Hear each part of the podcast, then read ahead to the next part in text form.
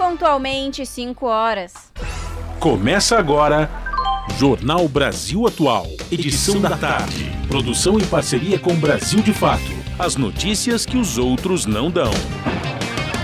Movimentos populares, política, direitos humanos, economia, mundo do trabalho, cultura e prestação de serviço.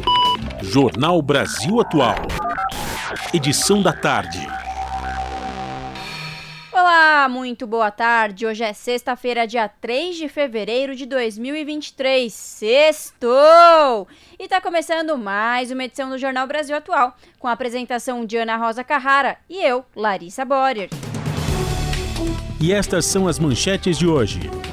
Controladoria Geral da União revisa regras de acesso à informação do governo federal e vai derrubar sigilos de Bolsonaro. Ministro do STF, Alexandre de Moraes, relata o que conversou com Marcos Duval em reunião em dezembro do ano passado e chama a plano golpista de Operação Tabajara. Empresa que deixou 10 mil crianças Yanomami sem remédio recebe 3 milhões e meio de reais em contratos com o Ministério da Saúde e Exército. Denúncias apontam 30 casos de jovens Yanomami grávidas de garimpeiros. Relatos dão conta de que indígenas foram vítimas de violência sexual. Deputados se articulam para criar CPI que investigue genocídio do povo Yanomami. Grupo busca 171 assinaturas para fazer pedido caminhar. Depois de anos silenciada, a Comissão de Anistia volta a se reunir com reconstrução da democracia na agenda. Brasil pode liderar grupo de países do Sul Global que promovam reforma da ONU, diz pesquisadora Tatiana Beringer. E na Sexta Cultural, a estreia do espetáculo infantil Auá, Tecendo Fios de Ouro. São 5 horas mais 2 minutos pelo horário de Brasília. Participe do Jornal Brasil Atual por meio dos nossos canais. No Facebook, facebook.com.br Rádio Brasil Atual no Instagram, arroba Rádio Brasil Atual. No Twitter, arroba RA Brasil Atual. Ou ainda pelo WhatsApp. O número é 11 968 93 7672.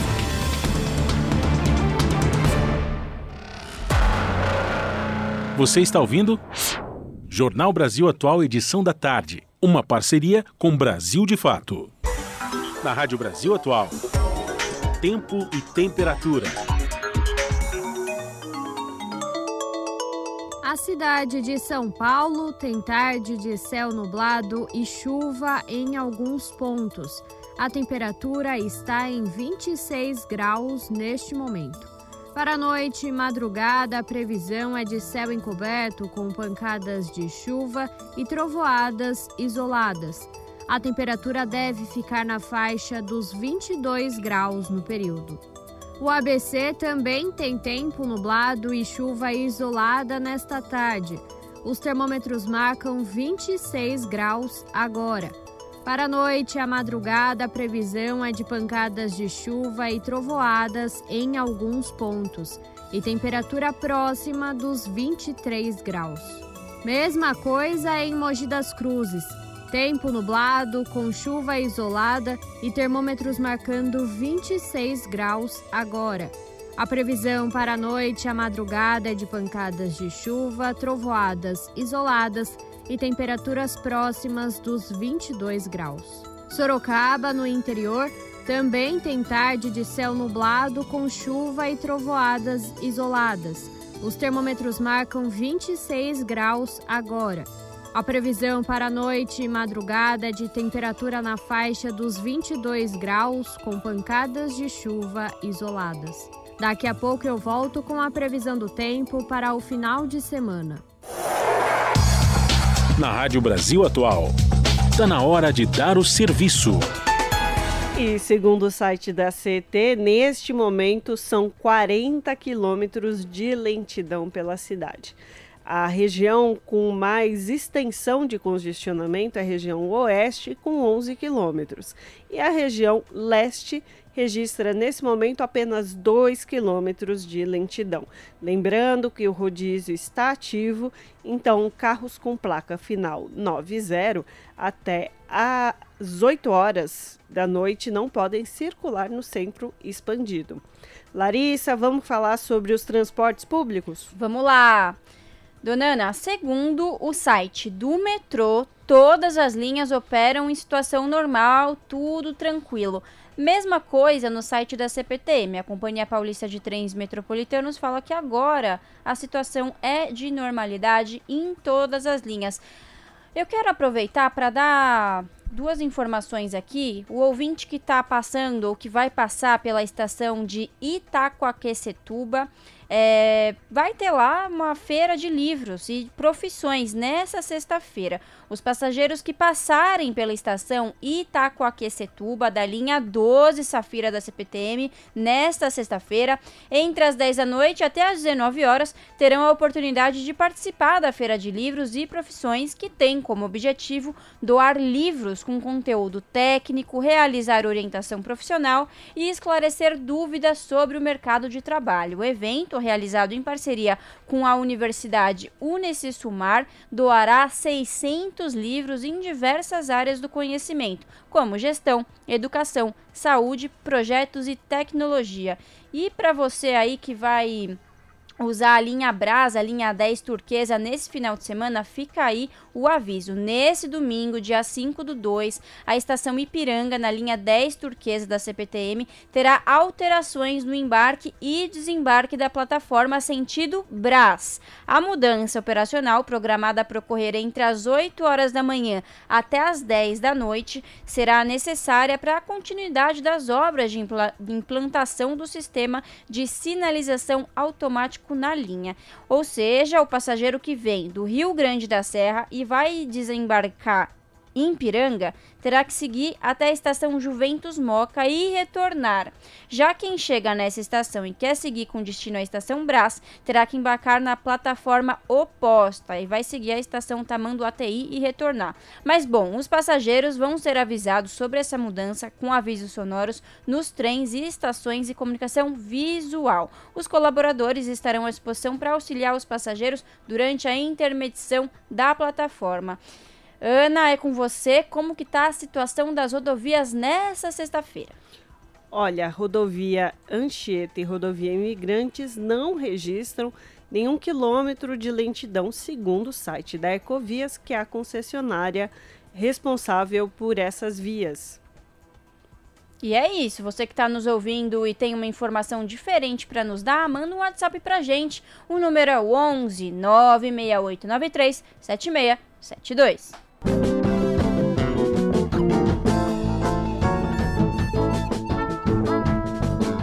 Na Rádio Brasil Atual, as notícias que as outras não dão, as músicas que as outras não tocam, não.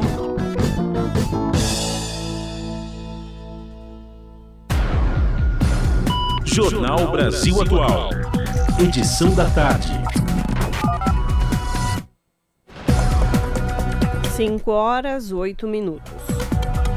O ministro Alexandre de Moraes, do Supremo Tribunal Federal, deu detalhes nesta sexta-feira sobre a reunião que teve com o senador Marcos Duval, do Podemos do Espírito Santo, em um salão da corte em dezembro do ano passado. Moraes disse que Duval solicitou uma audiência para relatar ao ministro que havia se encontrado com o ex-deputado Daniel Silveira, do PTB do Rio de Janeiro e com o ex-presidente Jair Bolsonaro do PL.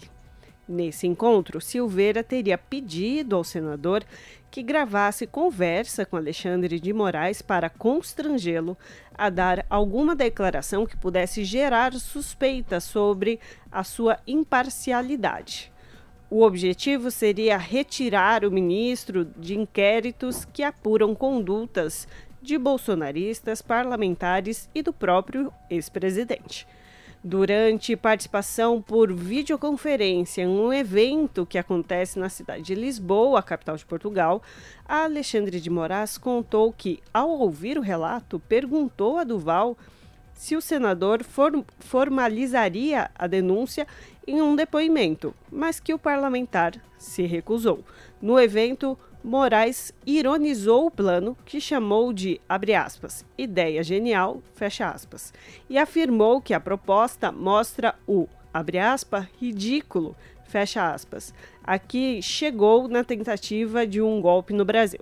Moraes re ressalta que, como ministro, é comum receber parlamentares que o procuram no STF. 5 horas mais 10 minutos. Polícia Federal cumpre três mandados de prisão em operação contra atos terroristas. Mais informações com Beatriz Albuquerque. A Operação Lesa Pátria da Polícia Federal contra os atos golpistas praticados no dia 8 de janeiro entrou nesta sexta-feira em sua quarta fase. Estão sendo cumpridos três mandados de prisão preventiva e 14 de busca e apreensão em cinco estados: Rondônia, Goiás, Espírito Santo, Mato Grosso, São Paulo e aqui no Distrito Federal. Em Brasília, os mandados de busca e apreensão se referem a um policial legislativo do Senado, que é suspeito de facilitar a ação dos golpistas no dia do ato terrorista, e a uma advogada que teria recolhido celulares dos terroristas detidos na capital. Em Goiás, a PF prendeu Lucimário Benedito Camargo, conhecido como Mário Furacão. Em Rondônia, o ex-candidato a deputado estadual William Ferreira da Silva, conhecido como Homem do Tempo, também foi preso. Nas redes sociais, William postou vídeos e fotos dos atos antidemocráticos no gramado da Praça dos Três Poderes e, em seguida, filmou ele mesmo e outros bolsonaristas dentro do STF. Um mandado de busca e apreensão no Espírito Santo também foi cumprido na manhã desta sexta-feira. No estado de São Paulo, há suspeitos em Hortolândia e em Bebedouro. A PF considera a Operação Lesa Pátria como permanente, com investigações que não cessam. Os suspeitos, se condenados, podem responder em tese por crimes como golpe de Estado, dano qualificado e associação criminosa. A qualificação definitiva dos crimes, no entanto, deve ser feita apenas ao final das investigações, quando os suspeitos forem denunciados formalmente à Justiça pelo Ministério Público. A primeira fase da operação foi deflagrada no dia 20 de janeiro, com oito mandados de prisão e 16 de busca e apreensão. Da Rádio Nacional em Brasília, Beatriz Albuquerque. A CGU, Controladoria Geral da União, revisa regras de acesso à informação do governo federal e vai derrubar sigilos de Bolsonaro. Nova política do órgão foi uma determinação do presidente Lula em decreto assinado em 1 de janeiro, dia da sua posse. As informações com Daniel Lamir, do Brasil de Fato.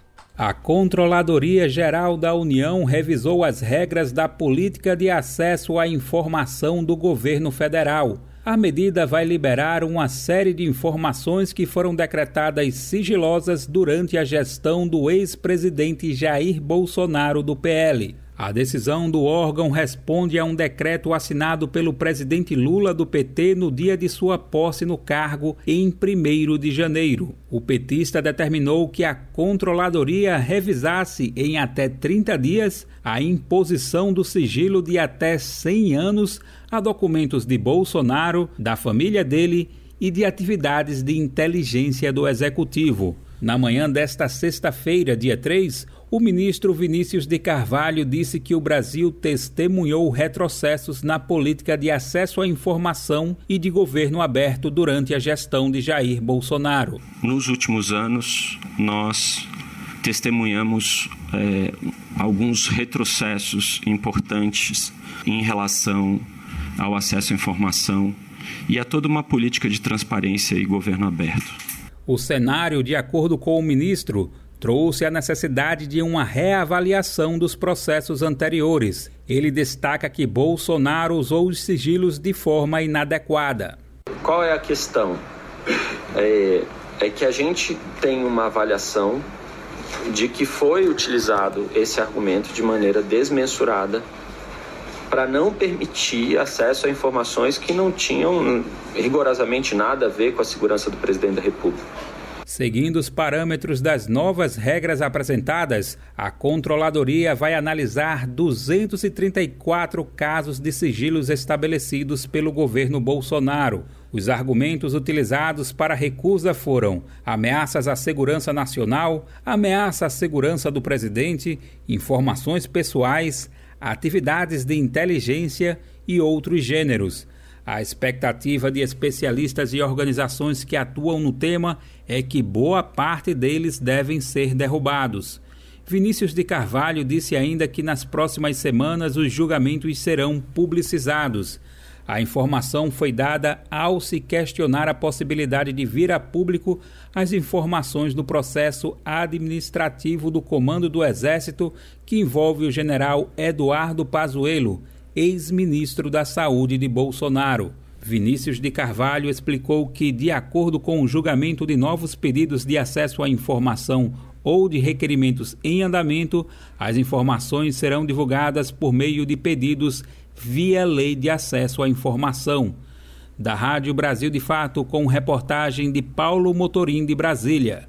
Locução: Daniel Lamir. 5 horas mais 15 minutos. Bancada do governo ressalta a postura do presidente Lula de dialogar com o Congresso Nacional sobre as pautas prioritárias. Oposição se compromete em votar propostas que forem de interesse do país. Mais detalhes com a repórter Érica Christian.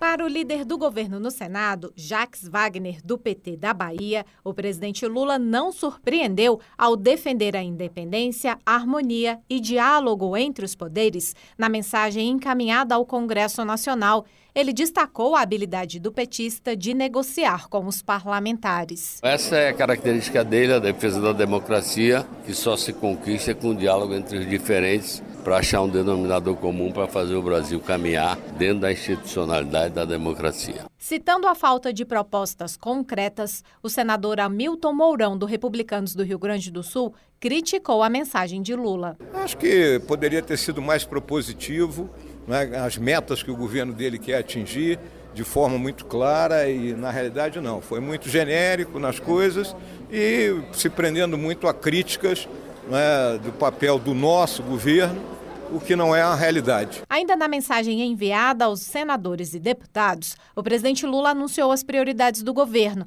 Entre elas estão a reforma tributária, o novo teto de gastos e a retomada da política de valorização do salário mínimo, que assegure reajustes acima da inflação. Segundo o senador Humberto Costa, do PT de Pernambuco, uma das possibilidades será retomar a discussão de duas propostas de reforma tributária que foram votadas em comissões da Câmara e do Senado. Nós já temos aqui no Senado e temos também na Câmara algumas propostas que avançaram razoavelmente, não é? E que, portanto, podem ser retomadas, não é?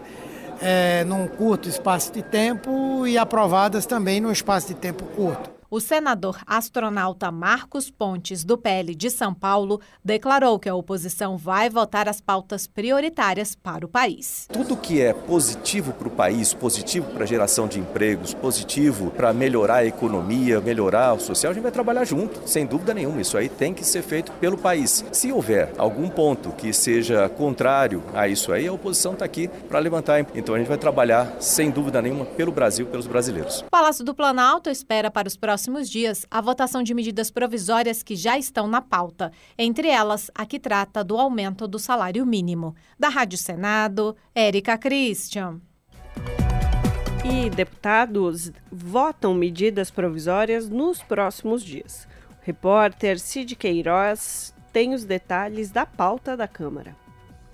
Passadas as solenidades de abertura do ano legislativo, a Câmara se volta agora para uma extensa agenda de votações. Em pronunciamento após a eleição para presidir mais uma vez a Câmara, o deputado Arthur Lira elencou algumas prioridades.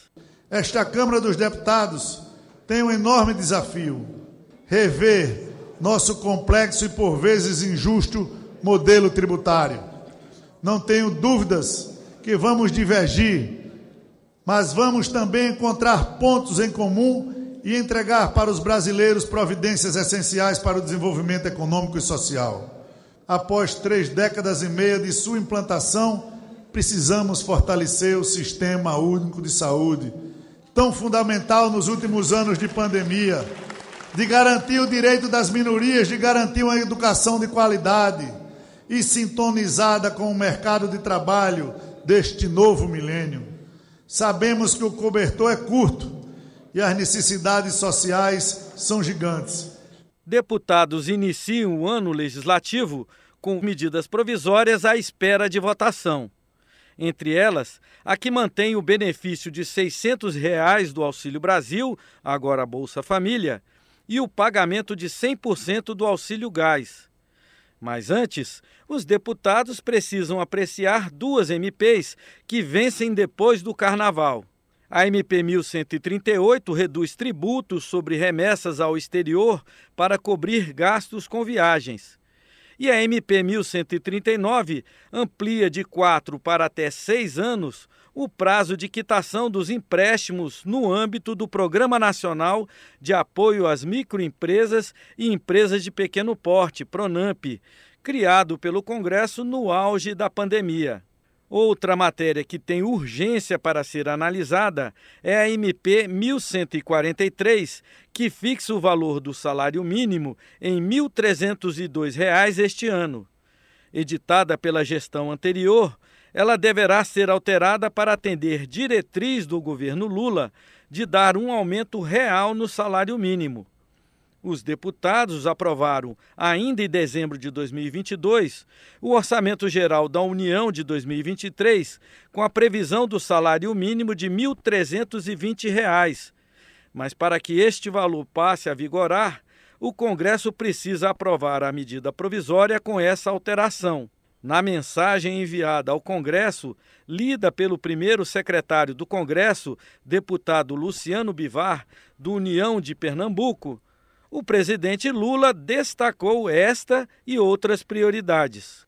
Reconstruir o Brasil exige que estejamos comprometidos com a geração de emprego, trabalho e renda. Vamos retomar o investimento público e estimular o investimento privado para que os empregos voltem a ser gerados. Os empreendedores voltarão a contar com crédito em condições adequadas. Adotaremos uma nova política de valorização do salário mínimo. Criamos uma comissão para, até abril de 23, elaborar uma proposta sobre o tema, que vamos encaminhar em seguida para análise deste parlamento. E em breve, queremos também contar com a colaboração do Congresso para a construção negociada de regras para um novo sistema sindical e de proteção ao trabalho. Outras propostas estarão na pauta do plenário desta semana. E você pode acompanhar todos os debates e votações pela Rádio e TV Câmara, pelo portal da Câmara na internet e pelo nosso canal no YouTube. A gente está também nas redes sociais. Da Rádio Câmara de Brasília, Cid Queiroz. Esse é o Jornal Brasil Atual, edição da tarde uma parceria com Brasil de Fato. 5 horas mais 23 minutos. Senador amigo de Bolsonaro é ligado à empresa acusada de desvio de medicamento de medicamentos do Yanomami. Empresa que deixou 10 mil crianças Yanomami sem remédio, recebeu 3 milhões e meio de reais em contratos com o Ministério da Saúde e Exército. As informações com Lucas Weber, do Brasil de Fato. Uma das causas da crise humanitária na terra indígena Yanomami foi um suposto desvio de medicamentos descoberto pelo Ministério Público Federal de Roraima. A fraude teria deixado 10 mil crianças Yanomami sem remédio no ano passado. O esquema teria movimentado 600 mil reais e foi revelado pela Operação IOASSE, deflagrada em novembro do ano passado. Segundo as investigações, o desvio esvaziou o estoque do posto de saúde no interior da terra indígena. O procurador Alisson Marugal, do Ministério Público de Roraima, cita a falta generalizada de medicamentos no território. O depoimento foi dado durante reportagem do programa Interesse Público, realizado pelo Ministério Público. Tivemos notícias de que faltava, de maneira bastante generalizada, uh, medicamentos nos postos de saúde dos, uh, da, do, da terra Yanomami. A partir daí, instauramos uma investigação e descobrimos um esquema de corrupção bastante significativo que levou a esse, esse desabastecimento generalizado da farmácia no DC uh, Yanomami, é, prejudicando imensamente a saúde uh, Yanomami. Conforme a Polícia Federal, os empresários de Roraima que se beneficiaram do suposto esquema são apadrinhados políticos do senador Chico Rodrigues, do DEM de Roraima, que já chamou Jair Bolsonaro de amigo. O ex-presidente, por outro lado, chegou a afirmar que mantém com Rodrigues, nas palavras dele, quase uma união estável, conforme uma gravação que circulou na internet sem data indicada. Além de uma amizade duradoura que surgiu quando ambos eram deputados federais, Rodrigues e Bolsonaro têm em comum a pauta da liberação do garimpo em terras indígenas. O político roraimense foi vice-líder do governo Bolsonaro no Senado até 2020. Ele renunciou ao posto após ser flagrado pela Polícia Federal com 33 mil reais escondidos na cueca, durante uma operação contra desvio de verbas da saúde para o combate à pandemia. De acordo com o Ministério Público de Roraima, o governo federal deixou que o esquema de desvio se implantasse. O contrato entre a empresa Balme e o Ministério da Saúde previa o fornecimento de albendazol, usado no tratamento de verminoses. O remédio chegou a apenas 3 mil crianças Yanomami. Apenas menos de 30% dos medicamentos comprados foram entregues pela empresa. O procurador Alisson Marugal afirmou ao programa Interesse Público que o esquema deixou 10 mil crianças sem tratamento contra verminoses. Para os senhores terem uma ideia, é, foram 10 mil crianças que deixaram de, ser, de, de serem tratadas para verminose em função é, desse esquema no universo de 13 mil crianças. Então, praticamente 80% das crianças foram tratadas por verminose. Conforme o Ministério Público Federal de Roraima, os medicamentos foram desviados pela empresa Balm Empreendimentos.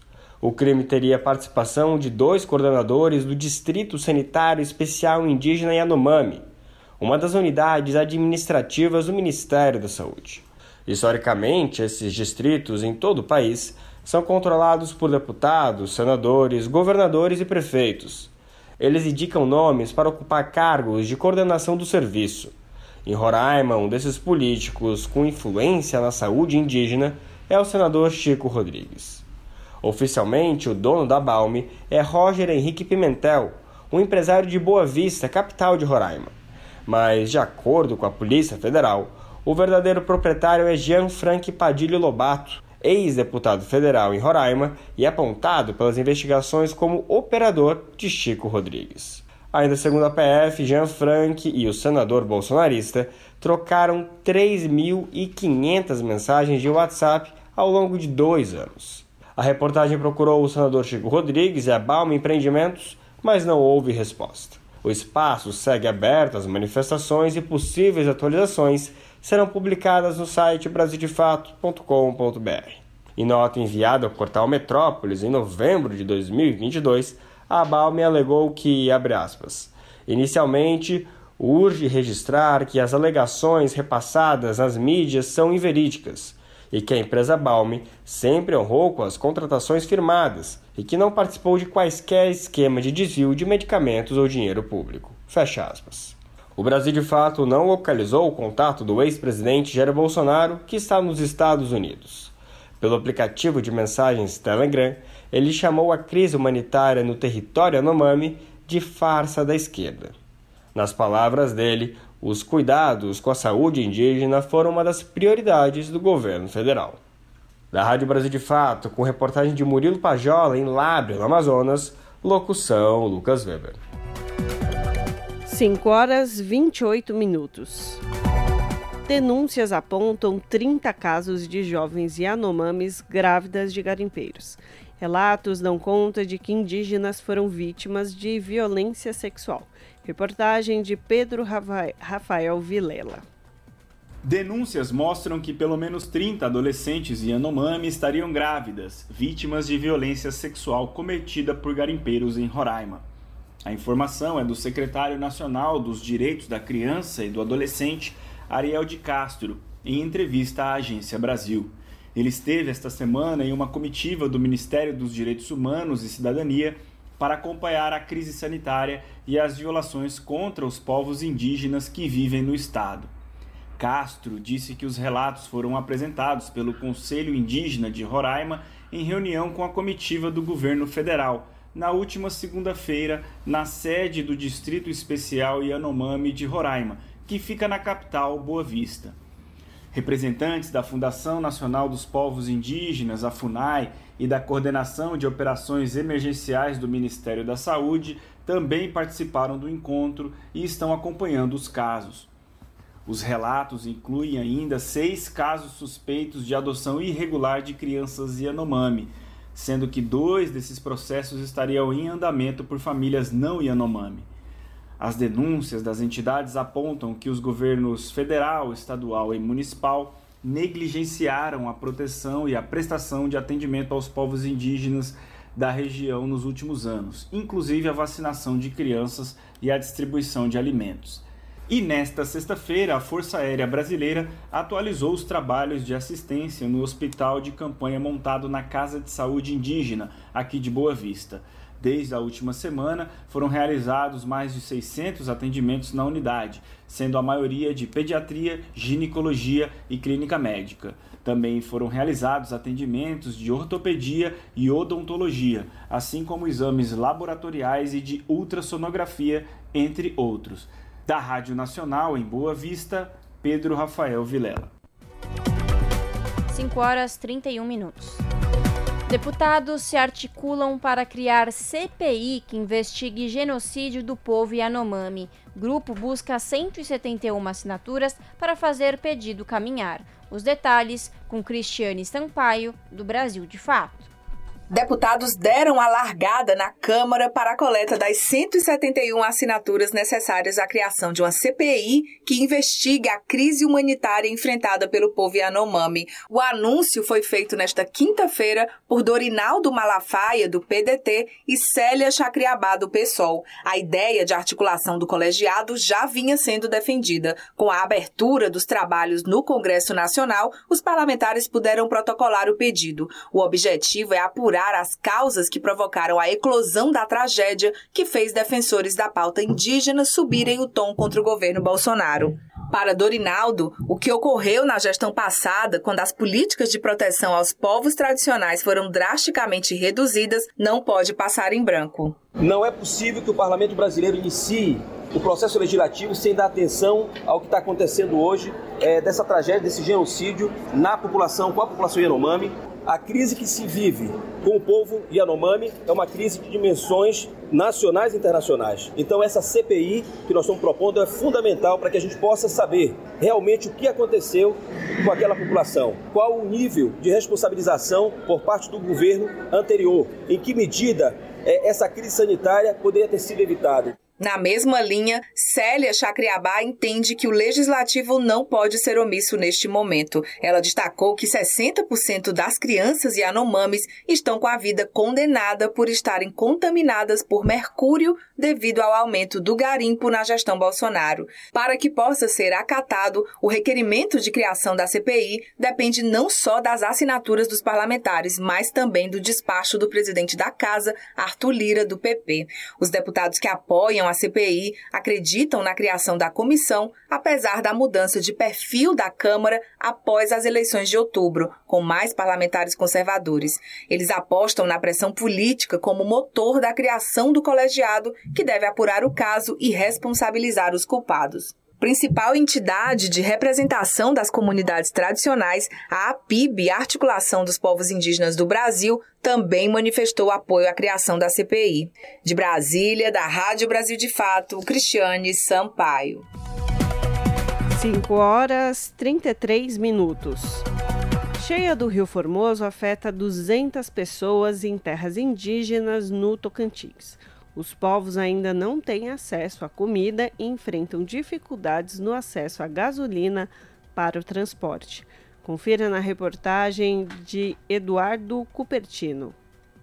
A cheia do rio Formoso, no estado do Tocantins, tem atingido mais de 200 pessoas nas aldeias indígenas dos povos de Avaé, Craô Tacaiurá e Craô Canela. A água já inundou plantações e invadiu algumas casas. Os três povos ainda não têm acesso à comida e enfrentam dificuldades no acesso à gasolina para o transporte.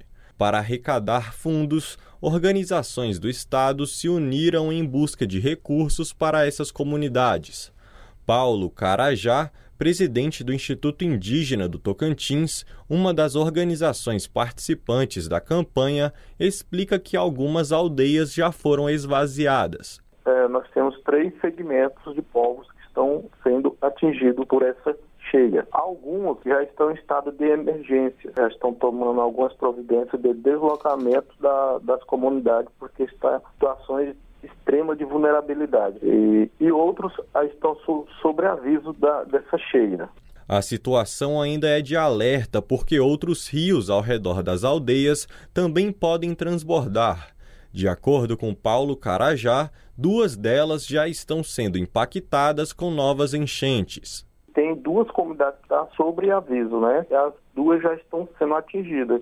Né? Essas já estão é, ocorrendo a incidência de enchente, né? Já estão passando por isso. Informações sobre como fazer as doações e onde estão os pontos de coletas de alimentos, águas e cobertores podem ser encontradas no perfil do Instagram do Instituto Indígena do Tocantins, indteams.to. Com supervisão de Nádia Fadiani, da Rádio Nacional em Brasília, Eduardo Cupertino. Brasil de Fato 20 anos. Apoie e lute.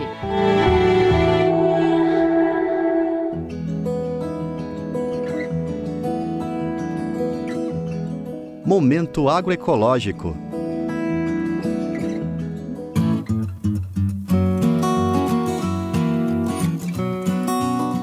Imagem para encher os olhos de quem gosta da castanha do Brasil, também conhecida como castanha do Pará. Antes de chegarem nos consumidores, elas passam pela fábrica de castanha na cidade de Lábrea, no sul do Amazonas, às margens do rio Purus. Na primeira etapa do beneficiamento, o produto coletado nas comunidades ribeirinhas vai para o secador, e só sai daqui quando atinge de 8 a 10% de umidade, depois, a castanha é levada para um forno. Bastam 5 minutos a 50 ou 60 graus para ela ficar assim, soltinha da casca. Agora é a vez das mulheres da fábrica de castanha. Elas quebram as cascas e as separam da parte comestível, tudo com muito silêncio e concentração. Sem a casca, as castanhas vão ser torradas em um forno industrial Cada fornada tem aproximadamente uma tonelada do produto. Elas ficam aí de 24 a 30 horas, sempre a 50 graus. A última etapa do beneficiamento é a seleção. De novo, entra em cena o time de mulheres. Elas examinam todas as castanhas, uma por uma, e retiram as que estão estragadas ou inaptas para o consumo. A castanha já foi secada, descascada, torrada e selecionada. A última etapa é o ensacamento. A máquina remove todo o ar e ela chega embalada a vácuo até o comprador. Tudo isso acontece na Associação dos Produtores Agroextrativistas da Colônia do Sardinha, a ASPAX. A associação recebeu esse nome por causa da comunidade onde foi criada há 25 anos. A presidente da ASPAX, Sandra Barros, conta que o projeto cresceu e hoje envolve 118 famílias em 48 comunidades, a maioria ribeirinhas. Então, nós observamos que, desde que a associação começou a fazer esse trabalho de conscientização, de valorização da, da família, dos produtos da biodiversidade, eles têm um, um pensamento agora diferente do que eles faziam antes que a maioria dos nossos associados e não associados que vendem produto para a gente não derrubam mais a floresta, porque eles sabem que as sementes que eles coletam têm valor agregado, eles vão é, receber por isso e também sabe que no outro ano vai ter o mesmo produto para vender e a floresta continua em pé. Além da castanha do Brasil, a Aspax beneficia o murumuru, a andiroba, o tucumã e a copaíba. Na usina de óleos vegetais da associação, acompanhamos a produção da manteiga de murumuru, uma semente de palmeira. As primeiras etapas do beneficiamento são parecidas com as da castanha do Brasil. O murumuru seca na estufa e vai para uma máquina que ajuda a separar a casca. E aí, mais uma seleção cuidadosa. O resultado final é a manteiga do murumuru, um hidratante poderoso utilizado na indústria de cosméticos, que hoje é a principal compradora dos produtos da Aspax. Em 2021, a Associação de Extrativistas vendeu 20 toneladas de produtos da sociobiodiversidade. Em 2022, essa marca foi superada ainda em setembro, indicando um crescimento importante. O sucesso nos negócios significa o rompimento com um modelo de extrativismo que marcou a ocupação da Amazônia nos últimos 150 anos, o do patronato, donos das terras, os patrões financiavam a extração dos produtos e compravam tudo dos extrativistas a preços baixíssimos. A escravidão por dívida espalhou miséria pela floresta. A presidente da Aspax, Sandra Barros, ressalta que o objetivo é reverter essa situação. Então, nós queremos é, tirar esse modelo antigo, que diz modelo de escravidão, que até hoje acontece. E as PACs, ela está conseguindo isso. Já percebi que há uma diferença, já tivemos conflito com alguns patrões. Por quê? Porque nós valorizamos o trabalho da, da, dos extrativistas, nós compramos com o melhor preço e também é, a gente faz sempre reuniões para eles entenderem que o trabalho deles é digno. Então, o papel das PACs é realmente tirar né? Esse, essas pessoas que querem escravizar as pessoas que, que são menos favorecidas. De Lábrea, no Amazonas, para a Rádio Brasil de Fato, Murilo Pajola.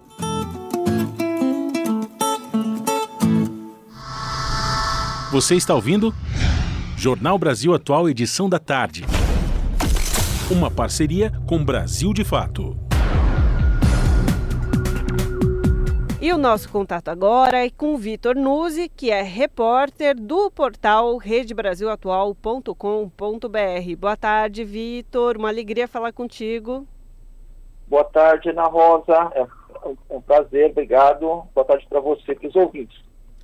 E, Vitor, vamos falar do que foi destaque no portal Brasil Atual hoje?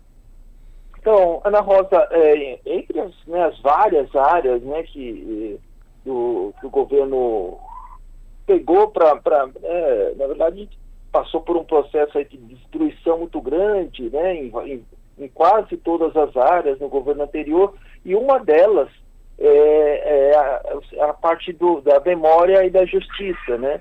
E ainda mais a gente tendo um governo, um governo anterior, que tinha integrantes que defendiam a ditadura, ou até diziam que o Brasil não teve ditadura, né? Então, uma das primeiras medidas é, do atual governo foi remontar, né, reestruturar a comissão de anistia que o, o, o governo anterior é, tinha esvaziado, né, e no final é, tinha também é, tinha decidido acabar com ela, alegando que já tinha cumprido sua, sua missão. Né? Então, foi um decreto do dia 16, é, trouxe de volta a comissão é, de anistia sob o, o, guarda-chuva do Ministério dos Direitos Humanos e, e, já nomeou seus integrantes. Essa semana, inclusive, fizeram sua primeira reunião com a presença do ministro Silvio Almeida. E dentre esses nomeados, esses indicados, você teria algum para indicar assim como destaque? Você faria alguma referência a alguém?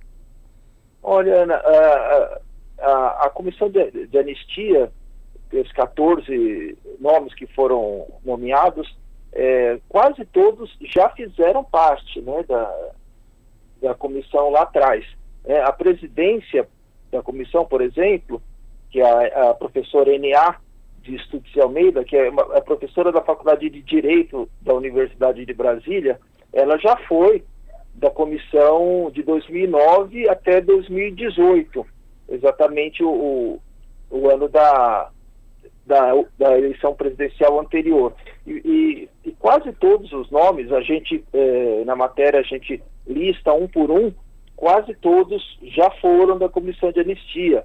Tem a Rita Parri, que foi, eh, eh, foi militante político, presa política, né, que faz parte também. Tem, tem mais, tem vários, tem quase todos são advogados, ou procurador, ou defensor público, né, o Mário Albuquerque também foi advogado, preso político. Então são pessoas com muita uh, vivência, militância na, na, nessa área de direito, né, de direitos humanos. Então, uh, como era antes, né, uh, só lembrando, o governo anterior se promoveu esse desmonte, colocou até eh, que é o contrassenso, né, gente é, simpatizante da ditadura, isso aconteceu tanto com a comissão de anistia como com a comissão especial sobre mortos e, e desaparecidos, é, onde aconteceu um verdadeiro desmonte. E não, não só isso, né, a, a, essas comissões ficaram sob a, a, responsabilidade, entre aspas, né, da, do Ministério da Mulher, Família e Direitos Humanos, ou seja, eram, era responsabilidade de, da, da ministra, então ministra e agora senadora Damares. Uhum. Ou seja, de lá para cá, é, esses, esses, colegiados praticamente pararam, né? É, nos quatro anos, por exemplo, de, do, do, do ex-governo, é, de, de 4 mil, quase 4.300 processos julgados na comissão de anistia, 95% foram negados, o que dá uma ideia do que aconteceu nesses anos. Né? É, só lembrando que a Comissão de Anistia ela julga pedidos de reparação é, de pessoas que se consideraram é, prejudicadas de alguma forma, perseguidas durante o período da ditadura. Nossa, Vitor, então é um número bastante elevado de, de processos que não foram aceitos, né, nesse período aí do governo Bolsonaro? É, pra, praticamente todos, né, Ana Rosa? Na, na, verdade, durante o governo Bolsonaro, essa, essa, essa área de direitos humanos, de, de, de memória, de, o que a gente chama de justiça de transição, praticamente parou, né? Logo no primeiro ano, a Comissão de Mortos Desaparecidos era presidida pela Eugênia Gonzaga, procuradora da República, e é uma pessoa muito combativa nessa, nessa área do, dos direitos humanos, ela no primeiro ano ela já foi destituída pelo presidente da República né, e, e, o, e, o, e, o, governo trocou to, praticamente todos os nomes, né, esvaziando as funções da, da comissão, tanto uma como outra.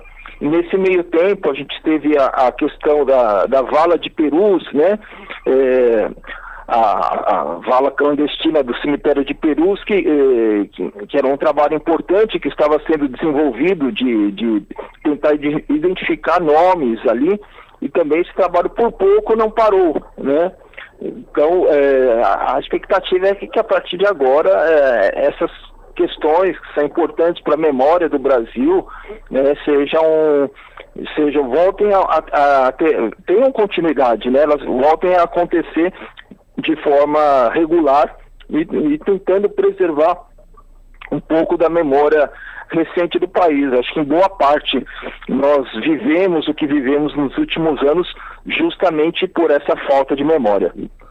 Pois é, né, Vitor? As pessoas que são engajadas nesse tema da justiça é, referente ao processo de ditadura de 21 anos de ditadura civil militar que a gente passou aqui no nosso país, de 64 a 85, falam inclusive em memória, em verdade e em justiça, né? Que todos esses três pilares sejam colocados em práticas e executados. Exato, né? É um, é um problema muito brasileiro, né? A falta, a falta de memória, né?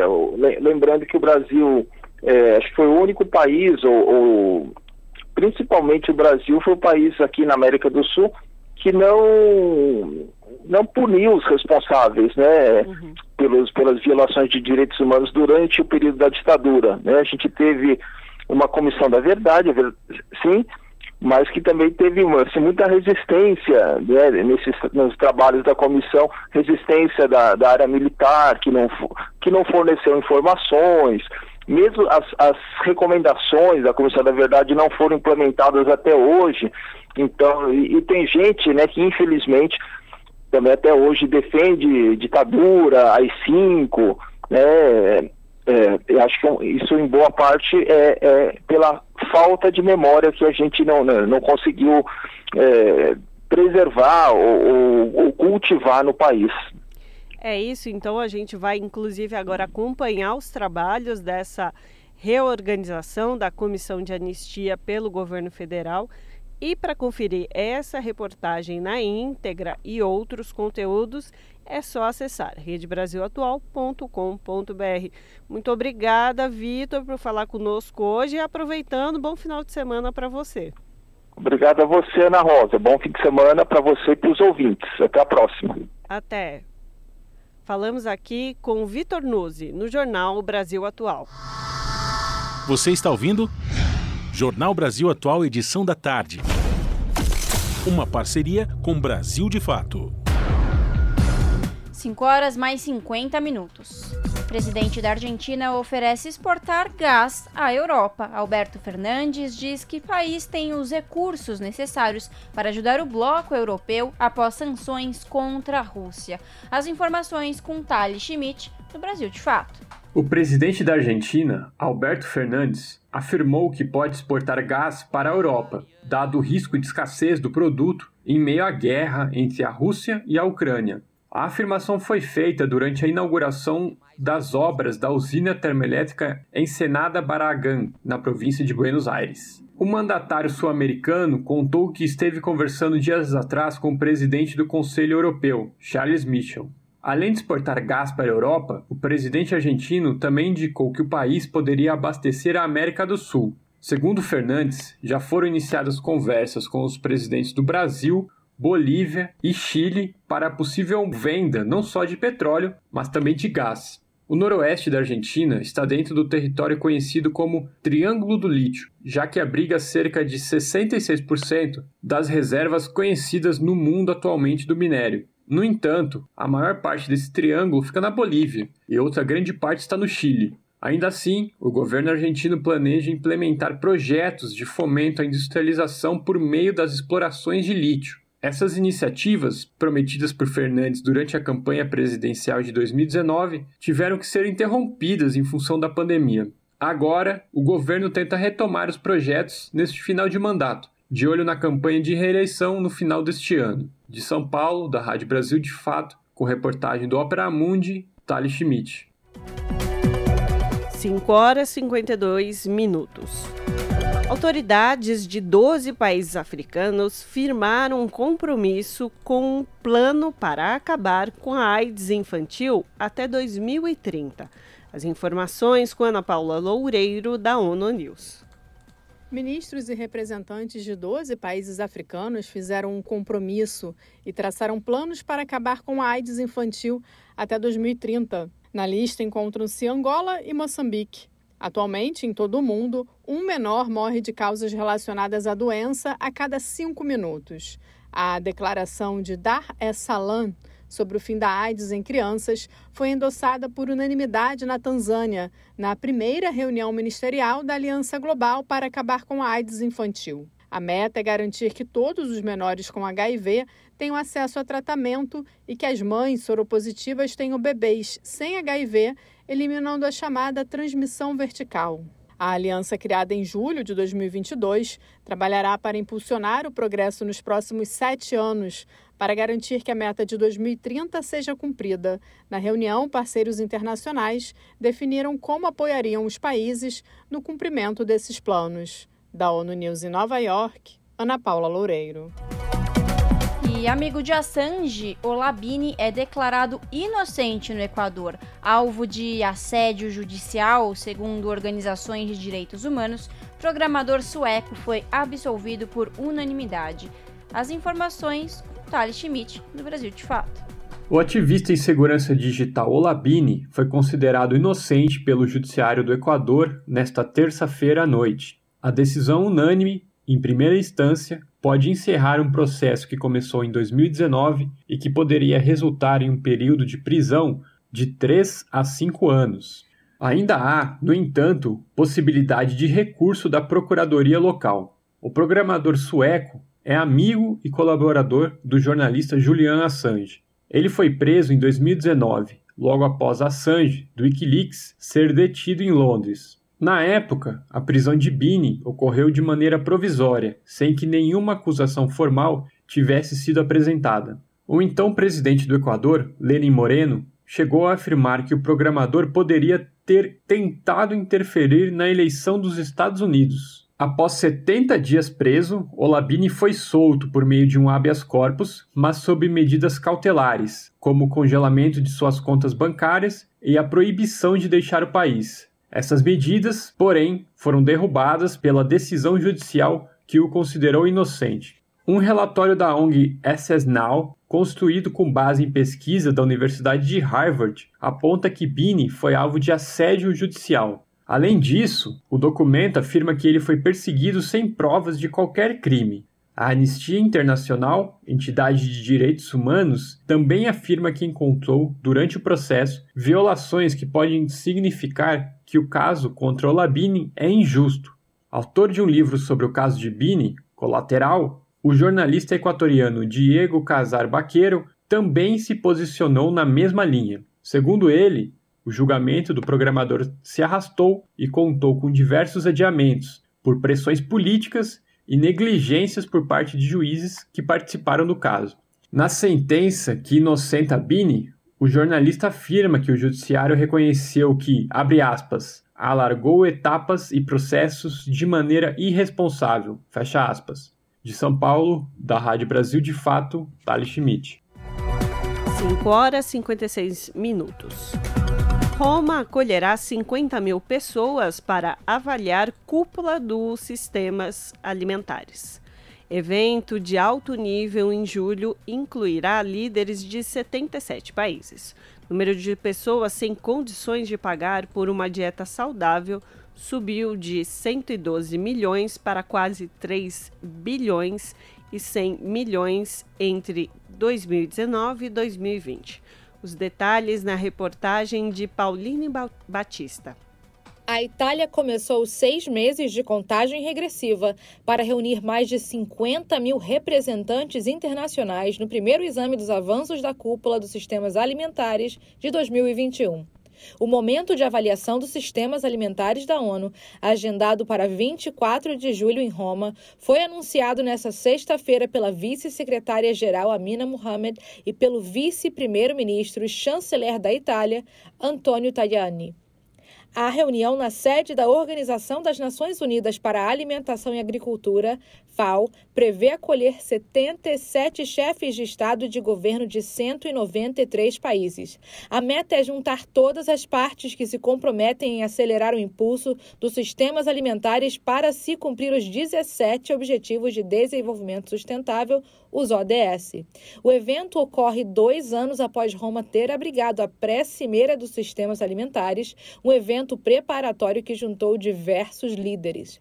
A vice-secretária-geral da ONU disse em Roma que no evento deste ano os participantes devem indicar evidências de que a transformação dos sistemas alimentares é um fator essencial para acelerar os ODS. Da ONU News em Nova York, Pauline Batista. E tratado global contra a poluição plástica pode ficar pronto até 2024. No mundo inteiro, 46% dos resíduos plásticos são depositados em aterros. Confira na reportagem de Ana Paula Loureiro. A humanidade produz cerca de 460 milhões de toneladas de plástico por ano. Segundo o Programa das Nações Unidas para o Meio Ambiente, sem medidas urgentes, esse número triplicará até 2060. Em março de 2022, durante a quinta sessão da Assembleia do Meio Ambiente da ONU, em Nairobi, foi aprovada a resolução para acabar com a poluição plástica, um marco histórico que promete reverter essa situação. A resolução aborda o ciclo de vida completo do plástico, necessário para enfrentar a crescente crise de poluição por esse tipo de material. O documento reconhece ainda a contribuição significativa feita pelos trabalhadores em ambientes informais e cooperativos para coleta, classificação e reciclagem em muitos países. O tratado deve incluir uma série de disposições técnicas, como promover a produção e o consumo sustentável de plástico, desde o design do produto até a gestão ambientalmente correta de resíduos. A poluição plástica é uma grande ameaça aos ecossistemas, ao clima e ao bem-estar humano. Globalmente, 46% dos resíduos plásticos são depositados em aterros, 22% são mal geridos e transformam-se em lixo. 17% são incinerados e 15% são coletados para reciclagem. Da ONU News em Nova York, Ana Paula Loureiro.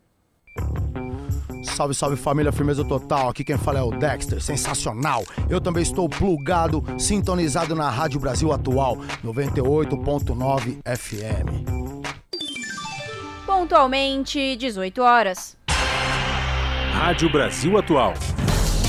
Para sugestões e comentários, entre em contato conosco por e-mail redação@jornalbrasilatual.com.br ou WhatsApp DDD 11 96893 7672. Acompanhe a nossa programação também pelo site redebrasilatual.com.br.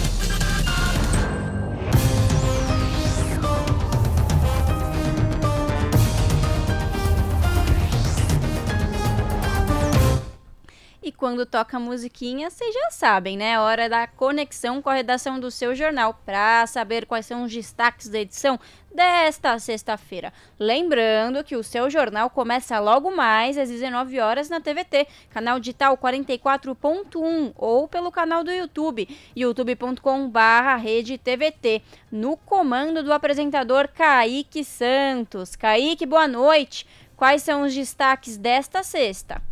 Olá, olá, Ariana, boa noite, boa noite a todos os ouvintes da Rádio Brasil Atual, a todos que nos escutam aqui no Jornal Brasil Atual, edição da tarde. Aqui Kaique Santos, então tô aqui para trazer mais informações, os destaques, né, na verdade, do seu jornal de hoje, que começa daqui a pouquinho às sete da noite na TVT, com transmissão também no YouTube, logo após o papo com Zé Trajano, que também é transmitido aqui na Rádio Brasil Atual. Portanto, quando acabar, só sintonizar na TVT que a gente segue com outras informações. Entre os assuntos do jornal de hoje, a gente vai falar sobre as americanas que vivem aí um processo complicado, a polêmica após o rombo bilionário anunciado há algumas semanas.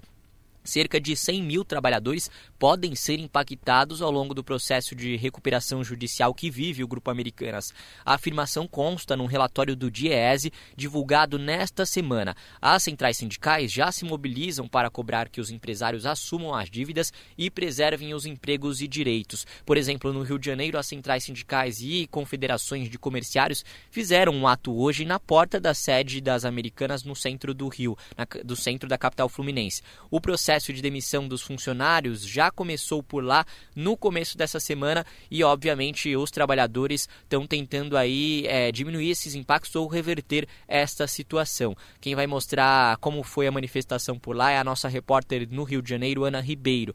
A gente vai falar também da privatização que tem impactado diretamente o bolso da população. Nos últimos governos, o número de empresas estatais federais é, caiu mais de 30% e os serviços públicos como consequência, estão piorando bastante. Quem mostra pra gente isso é a repórter Caroline Campos. E a gente traz também é, uma informação aqui de, na verdade, de Fortaleza, é, sobre a paralisação dos professores. Na quarta-feira da semana que vem está marcada uma audiência com o prefeito da cidade. Pelo menos até lá, os professores de Fortaleza, no Nordeste, continuam parados, mobilizados aí. É, tem umas reivindicações desses professores. A gente explica, conta tudo o que está acontecendo por lá tudo no seu jornal, estas e outras informações. Então espero todos vocês daqui a pouquinho às sete da noite no seu jornal. Até mais, um bom fim de semana para todo mundo. Jornal Brasil Atual, edição da tarde. Uma parceria com Brasil de Fato.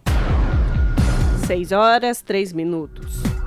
Política e literatura de cordel é o tema do mais recente livro do jornalista Alberto Perdigão. Na obra, o autor discute a poesia-reportagem como alternativa à narrativa da grande mídia. O golpe contra a presidenta Dilma também faz parte da publicação. Confira na reportagem de Júlia Pereira.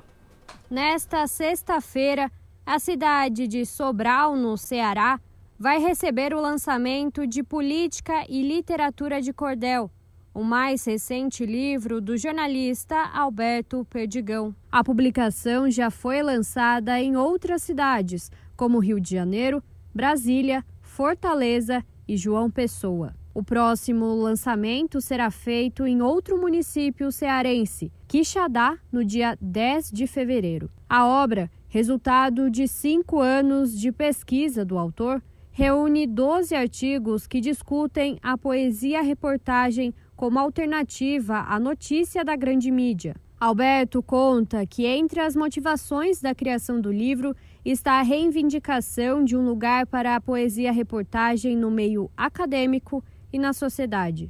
O livro traz permanentemente, muito claramente, uma proposta, né, ou duas propostas. Primeiro, é, uma intenção de tirar da invisibilidade o folheto informativo.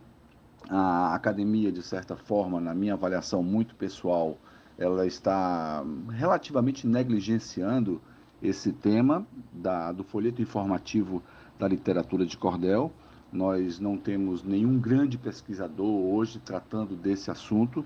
É, uma segunda intenção é, é agregar valor ao folheto de política, né, ao folheto que traz narrativas da política. É, e um terceiro ponto, uma terceira intenção é reivindicar né, um lugar para a poesia reportagem e para o poeta repórter na academia e na sociedade. Além da discussão teórica, dois dos doze capítulos do livro são dedicados ao golpe que levou ao impeachment de Dilma Rousseff em 2016. O autor analisa a narrativa de oito folhetos de cordel de escritores nordestinos publicados durante o período de destituição da presidenta. Alberto Perdigão conta que esses folhetos apontam para vários aspectos políticos que ajudam a explicar o episódio, ao qual eles mesmos se referem como golpe. Enquanto que a, a versão da mídia tradicional, além de monocromática, digamos assim, ela não trazia a, a grandes argumentações ou argumentações amplas, profundas, que sustentassem a versão de impeachment. Então é fabulosa a contribuição que esses folhetos trazem, né? E hoje já se transformaram em peças é, da pesquisa histórica, porque ali está não só uma série de informações referentes ao golpe, mas o que é mais valioso, ali está uma percepção, né? ali está uma narrativa de um tipo de brasileiro que não está contemplado pela mídia tradicional, nem como, como autor e também não está como leitor. Para Alberto Perdigão, Política e Literatura de Cordel é um livro para o brasileiro atingido pela exclusão comunicacional, que se vê e se reconhece na obra. É um livro para o brasileiro atingido pela exclusão comunicacional se ver nele e se reconhecer nele. É um livro que interessa a pessoas que se interessam pela comunicação, tá? E aí eu estou falando de jornalismo e todo um leque de atividades que vai eh, desse jornalismo até a comunicação alternativa. É um livro para quem se interessa por folk comunicação, é, por cultura popular, por literatura popular, por essas formas de expressão é, do que é, do popular, né, que faz frente, que fazem frente às formas de expressão hegemônicas.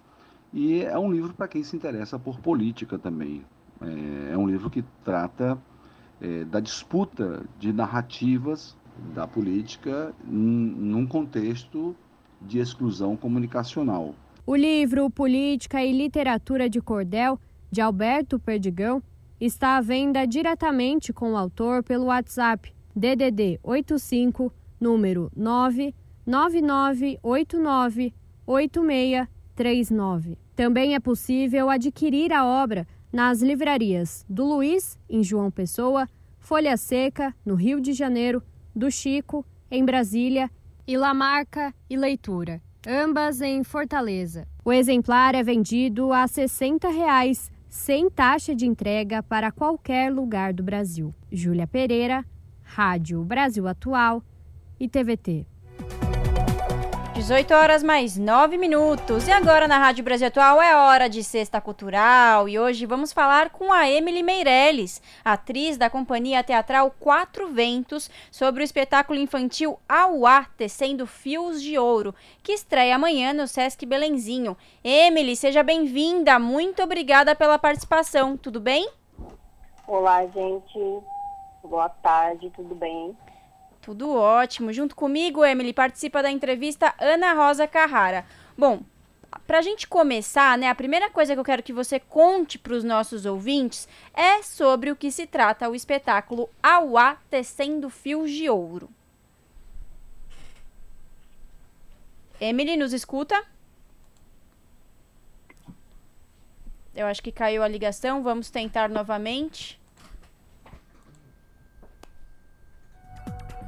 E enquanto isso, 18 horas 10 minutos, indicadores da CNI, que é a Confederação Nacional da Indústria, indicam que indústria de transformação avançou em 2022 na comparação com o ano anterior. Mais informações com Beatriz Albuquerque, da Rádio Nacional. A indústria de transformação avançou em 2022 na comparação com o ano anterior. Isso é o que apontam os indicadores industriais da CNI, a Confederação Nacional da Indústria, divulgados nesta quinta-feira. O encerramento do ano registrou resultados positivos para a indústria de transformação, com cinco dos seis indicadores monitorados positivos na comparação anual. Apenas a utilização de capacidade instalada sofreu queda. De acordo com a economista da CNI, Larissa Noco, os principais fatores que contribuíram para a melhora dos indicadores foram a reorganização das cadeias de suprimentos, a desaceleração da inflação e a atividade econômica mais aquecida, com reflexo no mercado de trabalho. A pesquisa Indicadores Industriais traz um resultado positivo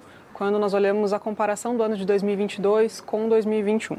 De forma específica, o mês de dezembro trouxe resultados ambíguos. Então, houve recuo no faturamento e na utilização da capacidade instalada, houve estabilidade do emprego e houve avanço tanto na massa salarial quanto no rendimento médio do trabalhador da indústria de transformação. Na comparação acumulada de janeiro a dezembro de 2022, frente ao mesmo período de 2021, o faturamento da indústria cresceu quase 3%. O emprego também aumentou praticamente na mesma proporção. O número de horas trabalhadas na produção se manteve instável em dezembro em comparação com o mês anterior. A CNI consulta indústrias que, ao todo, representam 95% do PIB industrial. Da Rádio Nacional em Brasília, Beatriz Albuquerque.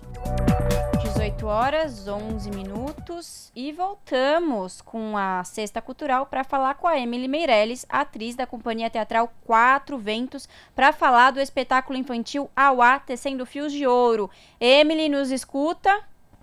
Sim, sim, estou escutando agora. Ah, perfeito. Então, Emily, vamos lá. Primeira coisa que eu quero saber, que você conte aqui pra gente, para os nossos ouvintes, é sobre o que se trata o espetáculo. Ah, a história conta sobre a Orissun, né? E a sua linhagem de mulheres negras da periferia que com muita luta conseguiram manter o negócio da família. E da arte de tecer, ela tirou esse seu sustento e das três filhas, né? Ela herdou da mãe a sabedoria de saber fiar e, e do aprendizado de tecer, os seus, seus fios e a vida também. A família de Orissun era conhecida como poetisa dos tecidos, era muito conhecida também pela é, sua beleza, né, e a originalidade que ela tinha também. E aí acontece um, uma tragédia, né, e aí as filhas de Orissun têm uma missão para poder é, reerguer essa família, né. Então, é, Enringui, Ekaueure e Ododo, elas têm uma missão desafiadora, né, para ajudar dar uma continuidade, né, nesse legado que a mãe dela, Orissun, deixou para ela, para ela. E Emily, Ana Rosa aqui falando, um prazer falar contigo.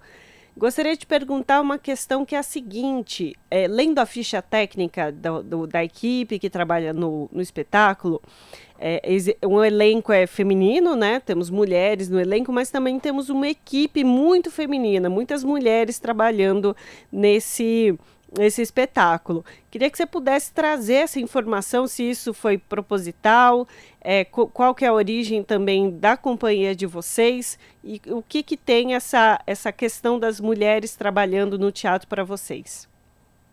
Sim, sim. É, a equipe é totalmente composto né, por mulheres, é feminino também, mulheres é, LGBTQIA+, também, né, é, eu acho que a trajetória da CIA 400, né, a gente é composta por quatro mulheres e a nossa, a nossa trajetória a gente percebeu nessa questão em relação ao machismo, né, a gente ocupava um espaço que era majoritariamente feito por homens e a gente não tinha voz. E aí, quando a gente sai desse espaço, a gente vai em busca né, de ter a nossa própria voz. Então, com esse espetáculo, a gente propõe de ter praticamente 100% da equipe seja feminina, né? E de feminina com pessoas pretas também, mulheres pretas também. E aí, com essa história, a gente quer trazer esse legado de falar também sobre a maternidade também, né? É um espetáculo para a família, mas também é para as mães também, né? Porque também é, é esse olhar também que a gente precisa ter também com as mães, né? Que geralmente a gente não tem. Então, une tudo isso para fazer esse espetáculo. Perfeito. E Emily, a peça ela traz essa ancestralidade, né? E resgata a cultura, os significados vindo de religiões de matrizes africanas. Qual que é a importância, Emily, de trazer à tona todo esse conhecimento, essa cultura para o público infantil? Eu acho trazer conhecimento para o público infantil é porque gente, dentro da escola, né, geralmente a gente não tem é, pelo menos eu não tive, né, uma pessoa adulta, não tive é, isso dentro da escola para saber a história africana, saber a história afro-brasileira dentro, né. Hoje tem uma lei, né, para falar sobre isso, que é a lei 10.639 e a também 11, 11.645 também, mas que às vezes os professores não estão adeptos para poder falar sobre, né? Então a gente quer trazer esse espetáculo também para também é, falar que tem a saúde também, né? E propor essa proposta para as crianças entenderem mais também. E também e sair desse lugar, né? A gente está falando tanto também sobre questões de ser antirracista também, então acho que tendo um espetáculo para elas verem também, né, de como a gente dá essa continuidade de um país que não existe racismo. Exatamente. E é aquela coisa, né, Emily? A gente está falando aqui para o público infantil, mas na verdade é para todo mundo essa peça, né? Exatamente. Essa é o espetáculo é para todo mundo, é para criança, é para mãe, é para pai, é para as avós, tios, é para todo mundo. E Emily, eu queria te perguntar agora sobre o papel da música dentro desse espetáculo. A gente tem aí na direção musical Girley Miranda, que é uma referência da música afro aqui na cidade de São Paulo. E eu gostaria que você falasse assim, qual que é essa, essa importância da música também para o desenvolvimento do espetáculo. Ah, acho que está tudo interligado, né? Girley é isso, é uma referência para gente, né? É uma mestra para gente também do grupo. É, a música é isso para trazer também o lúdico, também a imaginação para as crianças, né? E trazer um pouco também do ritmo africano, também afro-brasileiro, para a gente levar um pouquinho, né, para o imaginário também, para entender como que é essa história. Que legal. E bom, agora vamos de serviço. A peça ela estreia amanhã, dia 4, no Sesc Belenzinho, né? Emily, fala pra gente quais são os horários e até quando o público pode assistir. Então, a gente vai estar no Sesc Belenzinho, né, dos dias 5 a 26. Então, vai ser sábado e domingo, todos sábados e domingos, é, a partir do horário do meio-dia. E também a gente vai apresentar no dia 20 e 21 também, que é segunda e terça de carnaval de fevereiro. Também no horário do meio-dia também. Perfeito. E os ingressos é, inteira, 25 reais, né? E, e 12,50 meia. Exatamente. E os ingressos dá para comprar pelo site do Sesc Belenzinho, é isso, né, Emily? Isso. Perfeito. Emily, quero agradecer, muito obrigada pela participação e até a próxima. Até a próxima, gente. Espero vocês lá. Beijo. Conversamos aqui com a atriz da companhia teatral Quatro Ventos sobre o espetáculo infantil Auá, Tecendo Fios de Ouro, que estreia amanhã no Sesc Belenzinho, aqui na Rádio Brasil Atual. Esse é o Jornal Brasil Atual, edição da tarde. Uma parceria com Brasil de Fato. 18 horas 19 minutos. A epidermólise bolha é uma condição rara genética caracterizada pelo surgimento de bolhas e lesões na pele desde o nascimento. A patologia requer tratamento especializado, muitas vezes difícil, e os pacientes sofrem com a sensibilidade, dores e o preconceito. Para superar essas dificuldades e proporcionar uma melhor qualidade de vida para os pacientes, ONG realiza trabalho de acolhimento e inauguração de uma casa de apoio aqui na cidade de São Paulo. Confira na reportagem de Camilo Mota. Bolhas e lesões na pele desde o nascimento, a sensibilidade, dores que se assemelham a queimaduras de terceiro grau ou ausência de pele em algumas regiões são as condições de quem possui a epidermólise bolhosa. A patologia reúne doenças raras não contagiosas de pele de caráter genético e que não têm cura. É provocada por falhas nas estruturas dos tecidos e pode trazer inúmeras dificuldades, como explica a doutora Alessandra Lindmeier, dermatologista e especialista em oncologia cutânea pelo Hospital das Clínicas da Faculdade de Medicina da Universidade de São Paulo.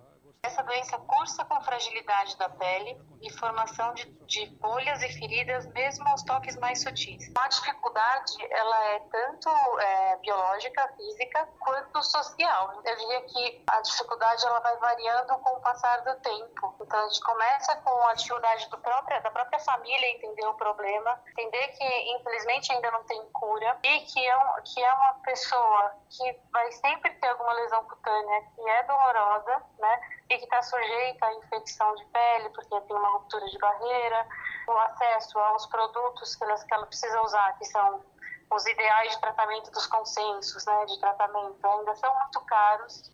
A falta de informação, o convívio e os custos com medicamentos contínuos não disponíveis no SUS e que podem chegar a 70 mil reais por mês agravam a situação.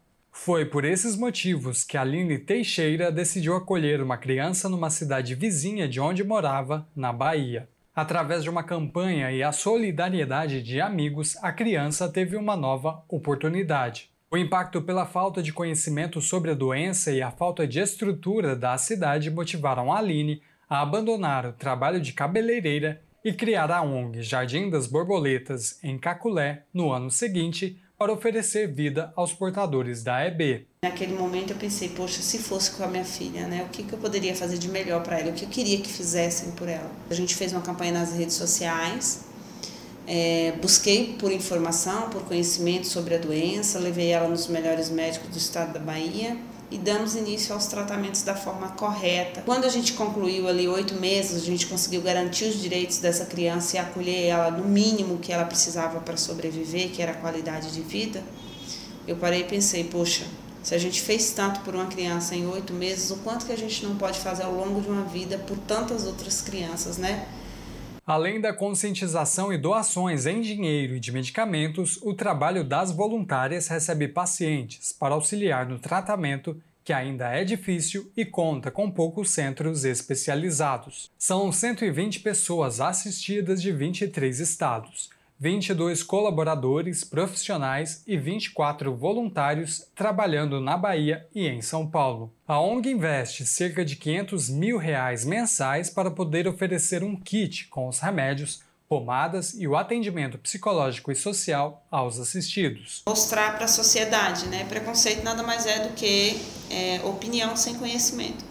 Então nós estamos aqui para trazer esse conhecimento para a sociedade para que mudem de opinião e olhem para eles com mais amor, né? A ONG conta com sede na Bahia e inaugurou no ano passado uma casa de apoio no bairro Lapa, em São Paulo. O espaço está sendo equipado com ambulatório, sala de enfermagem, hospedaria para acolher pacientes de outros estados e que precisam de atendimento na capital, além de um espaço de convivência. O Jardim das Borboletas vai contar a partir de abril com um bazar para ajudar nas arrecadações. São cerca de 500 mil pessoas em todo o mundo com a condição, de acordo com o Ministério da Saúde. No Brasil, 1.024 cadastradas, desde 2014.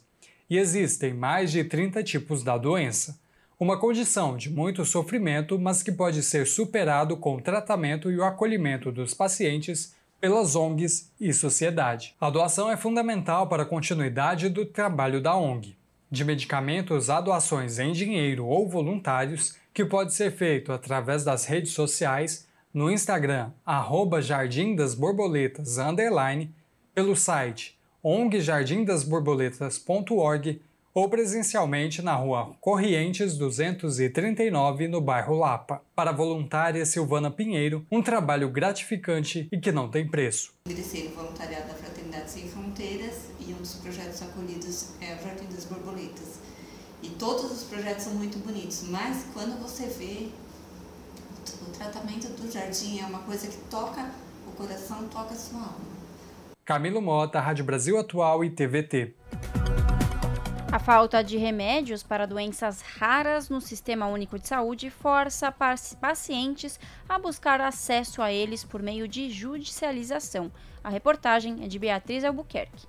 Janildo Ferreira estudava e tinha apenas 17 anos quando começou a sentir dores muito fortes no abdômen. Depois de meses buscando a causa, o jovem entrou em coma e só aí no Hospital de Clínicas de São Paulo é que veio o diagnóstico: porfiria uma doença rara que causa um defeito na produção de enzimas da hemoglobina, trazendo muitos problemas de saúde aos pacientes.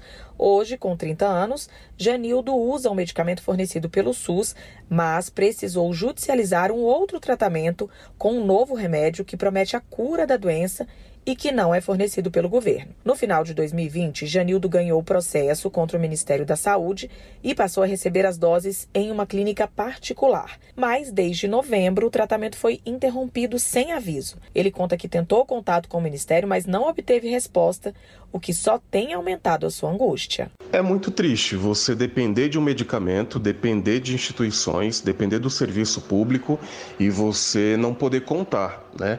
No final das contas, do que a gente está falando aqui é de vida, é da minha vida e do, do, da vida de um grupo de pessoas, né?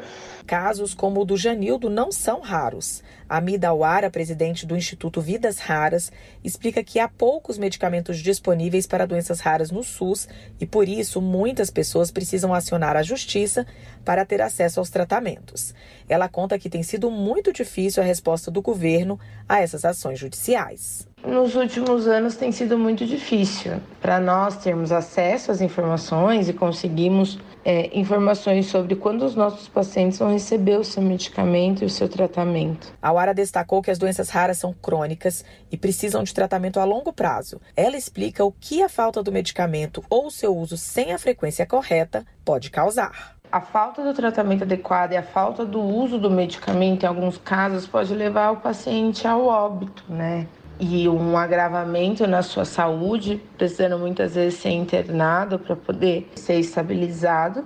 Em nota, o Ministério da Saúde explicou que o SUS possui medicamentos de alto custo indicados para o tratamento de doenças raras, que são fornecidos a todos os pacientes que preenchem os requisitos do protocolo de tratamento. A pasta destacou ainda que sempre que acionada por via judicial, inicia imediatamente os trâmites necessários ao cumprimento com base na sua capacidade operacional. Da Rádio Nacional em Brasília, Beatriz Albuquerque. Na Rádio Brasil Atual, tempo e temperatura. A previsão para o final de semana é de tempo nublado e chuvoso em São Paulo. Na capital, tanto sábado quanto domingo Poderão ter sol com muitas nuvens pela manhã e pancadas de chuva à tarde e à noite. Para o sábado, a máxima é de 31 e a mínima de 20 graus. E para o domingo, máxima de 29 e mínima de 21 graus. Mesma coisa para o ABC. O final de semana será de sol entre nuvens no período da manhã e com pancadas de chuva à tarde e à noite. Para o sábado, a máxima será de 30 e mínima de 22 graus. No domingo, máxima de 27 e mínima de 22 graus. Em Mogi das Cruzes, o final de semana também terá tempo mais aberto durante o dia. Já para a tarde e a noite, a previsão é de pancadas de chuva nos dois dias. A temperatura máxima no sábado será de 31 e mínima de 21 graus. No domingo, máxima de 29 e mínima de 20 graus. A previsão do tempo se repete para Sorocaba, no interior. Por lá, o final de semana também será de sol, com muitas nuvens pela manhã e pancadas de chuva nos períodos da tarde e da noite.